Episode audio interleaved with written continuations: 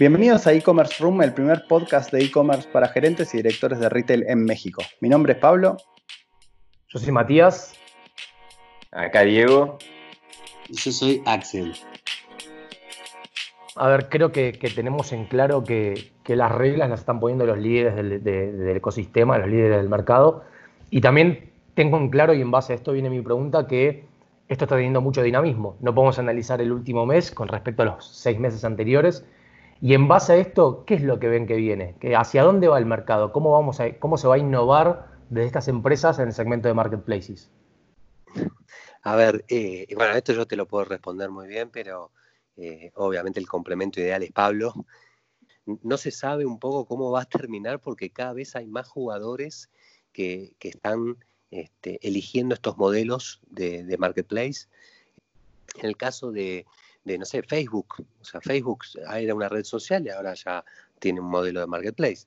La realidad es que hoy en día cualquier empresa que eh, se dedicaba a vender o a generar contenido o, lo que sea eh, online, verdaderamente hoy tiene la capacidad de transformar su negocio a un marketplace.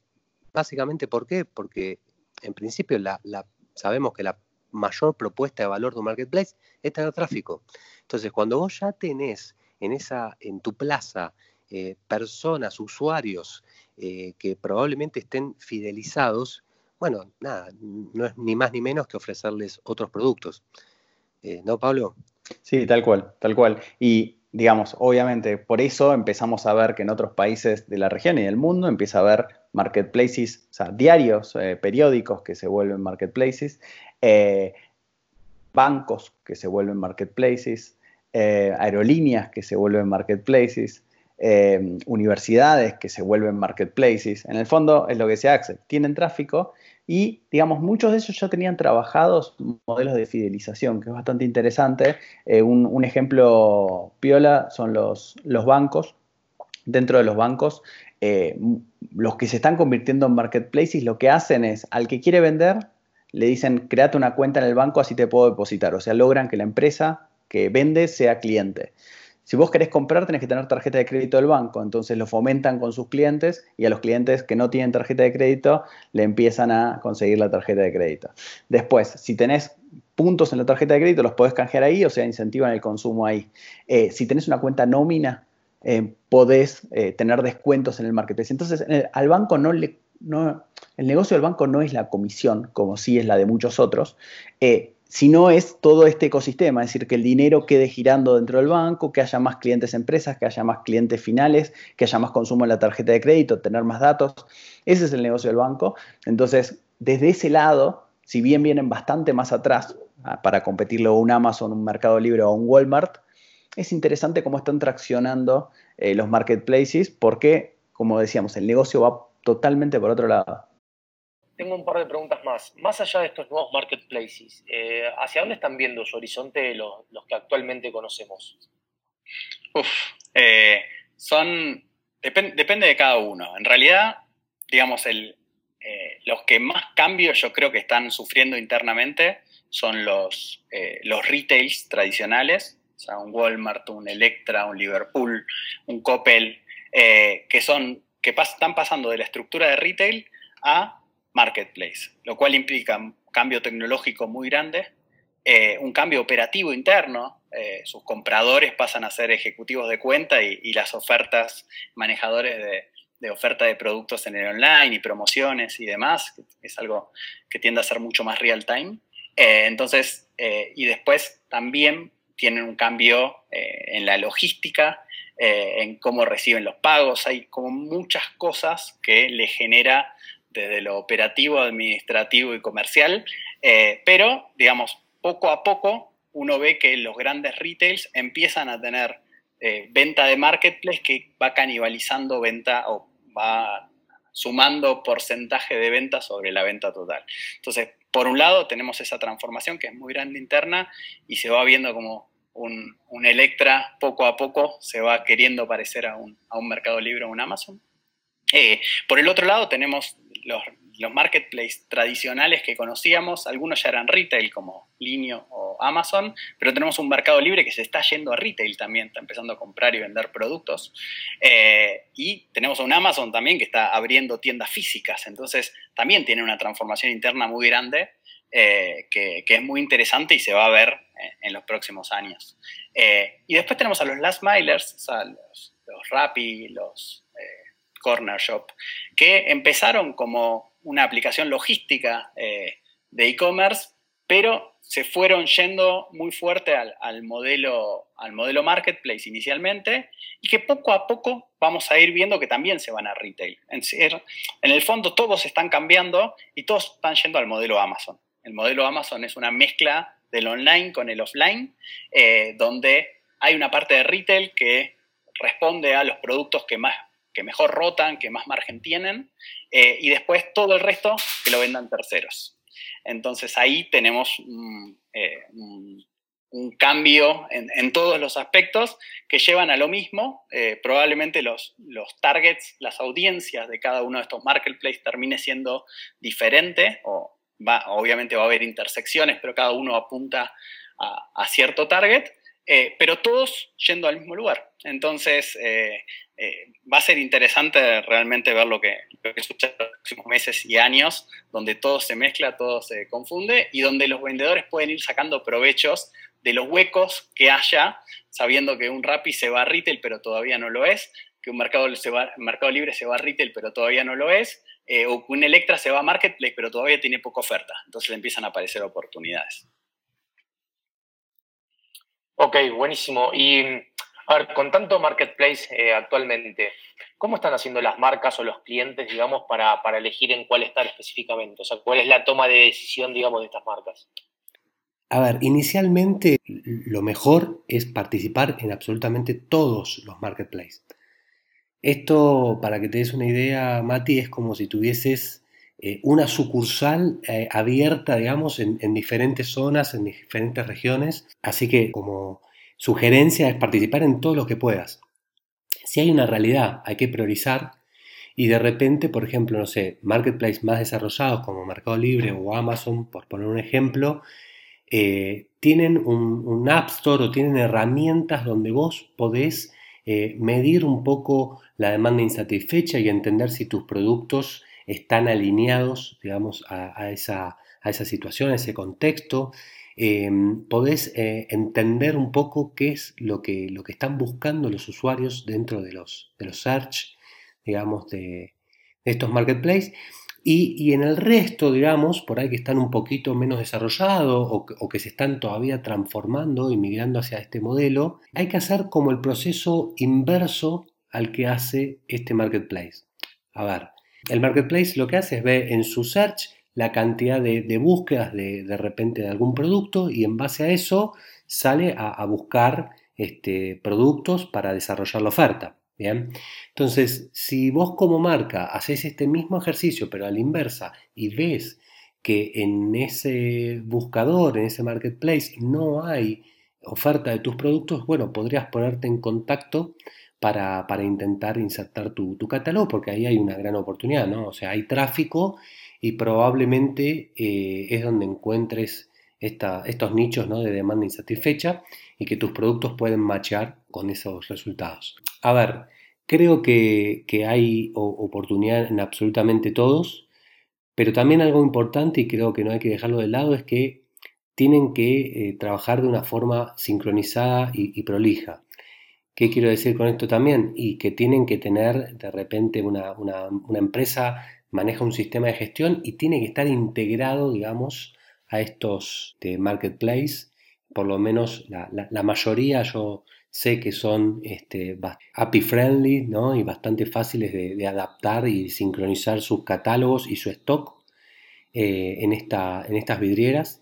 Básicamente porque si no van a tener problemas con muchas ventas canceladas, mucha evolución y demás. Entonces, siempre lo que recomendamos es estar en absolutamente todos, o por lo menos en principio, insisto, empezar a priorizar, pero sí tener el trabajo de forma ordenada y tener un stock eh, unificado eh, y sincronizado para, evitar, digamos, algunos conflictos o problemas posteriores. Clarísimo, Axel, buenísimo la data. La realidad es que creo que es una muy buena estrategia y una muy buena tendencia para que escuchen las marcas, básicamente que tienen que estar en, la mayor cantidad de, lugares que le den visibilidad. Y mi pregunta era, ¿qué le recomendamos a, las marcas más pequeñas, ¿no? aquellos pequeños vendedores que están queriendo dar sus primeros pasos? ¿Qué, enfoque le podemos dar y qué les podemos recomendar? Bueno, ahí no está fácil el tema. Eh, digamos, de un entorno donde en un principio eh, los vendedores pequeños sacaron provecho de un mercado libre, de un Amazon, porque eran los, eran los únicos vendedores que estaban en el sitio, ahora empezaron a jugar los, los vendedores más grandes.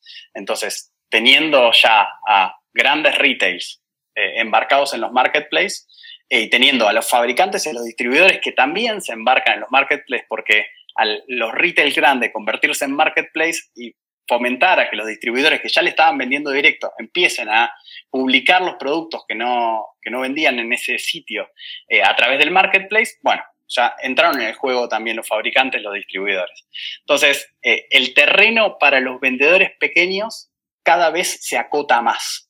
Eh, lo que va a terminar pasando, como decía, es todos van a terminar siendo retail, los marketplaces, entonces, los productos de mayor rotación probablemente se los queden ellos. Eh, los siguientes probablemente se los queden los grandes retailers, los grandes distribuidores los grandes fabricantes. ¿Qué le queda al vendedor pequeño? Lo que no le interesa a los anteriores. ¿Y qué es lo que no les interesa a los anteriores? Lo, complejo, eh, lo engorroso, eh, lo que tiene servicio técnico, los repuestos, los accesorios. Entonces, yo si fuese un vendedor más pequeño, por ejemplo, alguien que vendía celulares en Mercado Libre y cada vez se le acota más, porque Mercado Libre va a empezar a vender celulares, pocas líneas, eh, el resto lo va a empezar a vender el fabricante o el distribuidor, quedará algo para algún retail grande que está vendiendo y el pequeño no tiene con qué competir. Entonces, ese, digamos, poco a poco, por más que no quiera irse a los repuestos y accesorios o, a vender con garantía o vender con instalación, eh, bueno, tiene que ir hacia ese lado. Entonces, hay, hay rubros que son más complejos, como venta de celulares usados, como eh, repuestos de autos que se pueden vender con instalación. Eh, bueno, yo trataría de ir hacia lado si fuese un vendedor pequeño. Bueno, Pablo, buenísimo. La verdad que me pareció súper claro y muy concreto para, los oyentes y para, para, las personas que nos empiezan a seguir. Y nada, como cierre, me parece que si alguno tiene algún tema, alguna conclusión, Axel, si querés sumar algo, eh, y ya con esto me parece que, cerramos un muy buen capítulo de cara a lo que veníamos planteando. Sí, a ver, eh, en principio aclarar que Marketplace es un tópico este, que si bien es muy relevante en, nuestra industria, también es muy amplio, así que eh, vamos a tener varias oportunidades, varios episodios seguramente donde vamos a estar mencionando este, incluso también muy, pero muy buenas prácticas en cada uno digamos, de estos marketplaces individualmente. Vamos a estar eh, entrevistando a referentes en cada uno también de estos marketplaces y, también en, sellers o marcas que están teniendo muchas experiencias buenas con, ellos. Así que, eh, nada, simplemente eso agregar. Súper interesante eh, el debate. y a partir de ahora, nada, me parece que es clave dejarle en nuestra sección de Master Tips para que Diego nos comente y nos cuente un poco más al respecto. Estás escuchando E-Commerce Room, el primer podcast para gerentes y directores de retail en México. Muchísimas gracias por la presentación. Acá les vamos a compartir, como, como verán, de de manera habitual en todos nuestros episodios los Master Tips para poder dejarles algunas recomendaciones específicas de los temas que fuimos tratando a lo largo del capítulo. En este caso, para lo que es Marketplace, nosotros consideramos como tip número uno y muy relevante el tema de la catalogación, entender específicamente qué de mi catálogo va a estar apto para poder vender y, tener una operación exitosa dentro de, estos marketplaces. Entender también cómo se está moviendo la categoría donde yo voy a querer competir. Seguir a mis competidores y, tener bien identificados quiénes están participando en, en cada uno de los canales y de qué forma lo están haciendo. Una vez que tenemos resuelto eso, como tip número dos, es perfecto, tengo mi, mi catálogo definido, ahora, ¿cómo hago para que ese catálogo se pueda lucir? ¿Cómo hago para que se vea impecable y que respete, obviamente, lo que el comprador potencial quiere? Entonces ahí lo que nosotros decimos es, primero, seguir las especificaciones de cada canal, ¿sí? Cada uno de estos marketplaces tiene sus especificaciones para la generación de títulos, algunos tienen bullet points, otros tienen ficha técnica, en otros las descripciones tienen un peso específico para el posicionamiento, ¿sí? Y una parte muy, muy importante, y más en México, que eh, en, la realidad es que el impacto visual para la generación de una compra ¿sí? o ese, ese engagement que se hace entre la imagen y el comprador potencial es sumamente importante, ¿sí? nos metemos justo en este, en este punto, ¿no? Cómo armar las imágenes, cómo tener las medidas exactas para cada uno de estos canales y qué mostrar en cada una de esas imágenes. Entonces ahí dividimos en dos, entre lo que es la, el contenido básico de la imagen, digamos, para ese producto y ya lo que tiene que ver con contenido más enriquecido, donde mostramos el producto desde otros ángulos, donde le ponemos alguna característica específica, donde ponemos las medidas del producto en comparación, por ejemplo, a una figura humana. Es decir, ayudamos al cliente para que desde las imágenes pueda entender qué es lo que va a recibir. ¿sí? Un punto muy importante. Ahora, ya tenemos el catálogo, tenemos el, el producto publicado, obviamente entendiendo la competencia, un precio definido. Ahora tenemos que empezar a darle mayor exposición. Entonces ahí lo que decimos es, siempre que podamos participar con advertising dentro de cada una de las plataformas, hagámoslo. ¿Sí? Los algoritmos de cada plataforma responden a determinadas cuestiones. Obviamente tener publicidad dentro de cada uno de estos marketplaces nos va a ayudar a que nuestros productos tengan mayor exposición que esa exposición nos ayude a escalar dentro de los listados y que obviamente eso nos vaya generando cada vez una demanda mayor ¿sí? y una mayor interacción entre lo que tiene que ver con el potencial comprador y nuestro centro de atención al cliente para poder dar respuesta a necesidades específicas y que eso se termine traduciendo en una venta. ¿sí? Recordemos que todo lo que hacemos tiene que estar pensado para que se traduzca en ventas. Entonces, si la atención al cliente para determinado marketplace es muy relevante, nosotros no podemos atenderlo de la misma manera que para otro canal en la que no es tan relevante. Como por ejemplo, simplemente como anecdótico, en Mercado Libre prácticamente el 80% de la venta se genera en, en lo que sucede en los 10 minutos posteriores a que se responden las preguntas. Entonces, me llega una pregunta tardo hasta 10 minutos, estoy en el tiempo en el cual se genera el 80% de las operaciones de Mercado Libre. Entonces, de ahí que es muy, muy importante tomar y entender el canal con un compromiso máximo y no pensar que es simplemente dejar un producto y pensar que por eso el producto va a empezar a vender. ¿Sí? Una vez que pasamos ya de lo que es catálogo, más publicación, más pauta más atención al cliente, ahora nos tenemos que ocupar de que ese producto le llegue al consumidor final, que le llegue al cliente al que decidió comprar. Entonces ahí tenemos la parte antes de la venta, que es cómo planifico mi logística para entregar el producto ya sea fulfillment, que puede ser para algunos de los marketplaces que cuentan con este servicio, o cómo hago para dar esa misma experiencia a los marketplaces que no ofrecen fulfillment, pero que igual yo tengo el compromiso con el cliente para poder entregar en tiempo y forma el producto. Entonces, muy importante tener en cuenta que lo que yo haga antes de la venta y lo que haga después de que el cliente decidió comprar va a tener un, un valor agregado muy importante para que ese cliente que ya me compró en un futuro me vuelva a comprar y que la experiencia y la calificación que esa compra me va a generar dentro de las plataformas, me va a dar posicionamiento. Recordemos que uno de los principales problemas que hay en México en lo que tiene que ver con la planificación logística pasa por que no me ocupo antes de, de, trabajar justamente en esta planificación y que luego de que me realizan la compra tengo demoras, que eso me genera reclamos y que esos reclamos me generan una mala experiencia de compra que se ve reflejado directamente en lo que tiene que ver con los ratings and review, con la calificación, etcétera. En definitiva, me repercute en lo que la empresa le está dando como propuesta de valor al cliente. ¿sí? Y hay un punto adicional para, para, meternos en ese detalle específico antes de cerrar con los tips, la propuesta de valor al cliente. ¿Qué le prometo y qué le doy?